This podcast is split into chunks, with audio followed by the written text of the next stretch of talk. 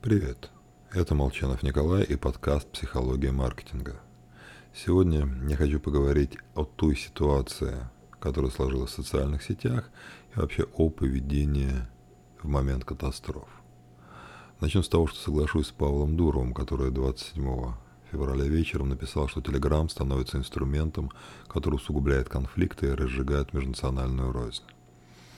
Два дня смотря и удаляя комментарии в своем канале, я тоже думал об этом и думал, что делать. Потому что призывать к уравновешенной дискуссии во время войны как-то странно.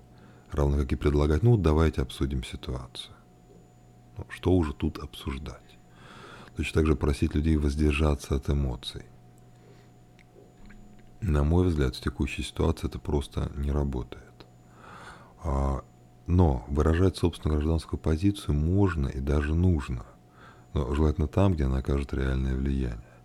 Сейчас большинство сообществ в Телеграме – это идеальная чашка Петри для манипулирования общественным мнением и когнитивных ошибок. Я надеюсь, что читатели моего блога в курсе, но напомню о нескольких основных из них, искажающих наше восприятие информации.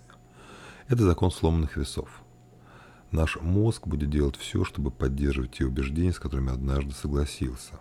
А сведения, противоречащие сложившемуся, сложившемуся мнению, отметаются. Это эффект иллюзии правды.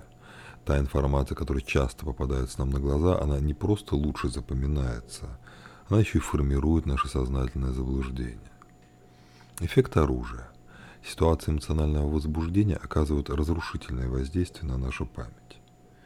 Эффект предвзятости подтверждения. Мы обращаем внимание на информацию, которая подтверждает нашу точку зрения и игнорирует все, что противоречит нашим убеждениям.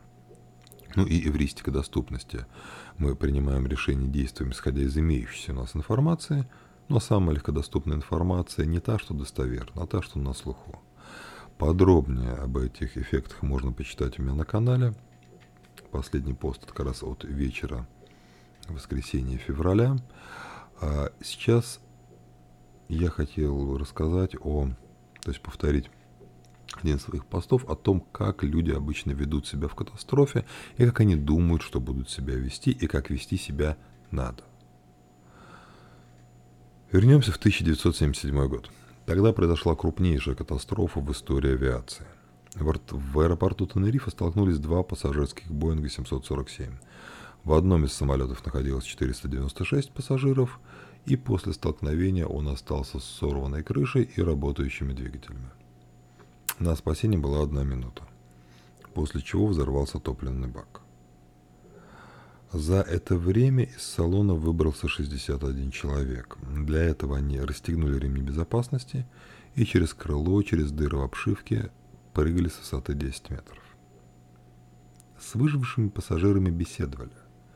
По их словам, а большинство людей не предпринимали вообще никаких попыток встать, хотя находились в сознании. Это искажение нормальности. Мы думаем, что в экстренной ситуации начнем быстро, пусть и неправильно, действовать. Скорее всего, наоборот. Мы начнем делать вид, что все прекрасно, что положение сложное, но под контролем. Потому что новая ситуация требует новой модели поведения, которой у нас нет. Более того, мы не хотим этой новой ситуации. Поэтому мозг начинает цепляться за привычную модель поведения. Мы делаем то же, что и всегда. Надеясь, что и окружающий мир станет прежним. Только нет, не станет.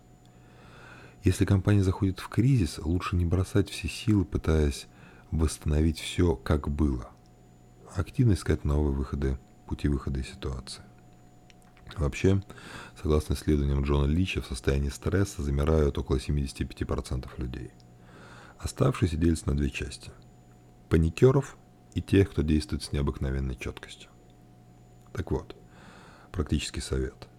Выживают параноики. Те, кто готовился к худшему и заранее прикидывал свои действия в кризисной ситуации. В тяжелый момент они не думают, борясь с захлестывающими эмоциями, а просто действуют по плану. С вами был Николай Молчанов и канал «Психология маркетинга». Я желаю всем мирного неба над головой.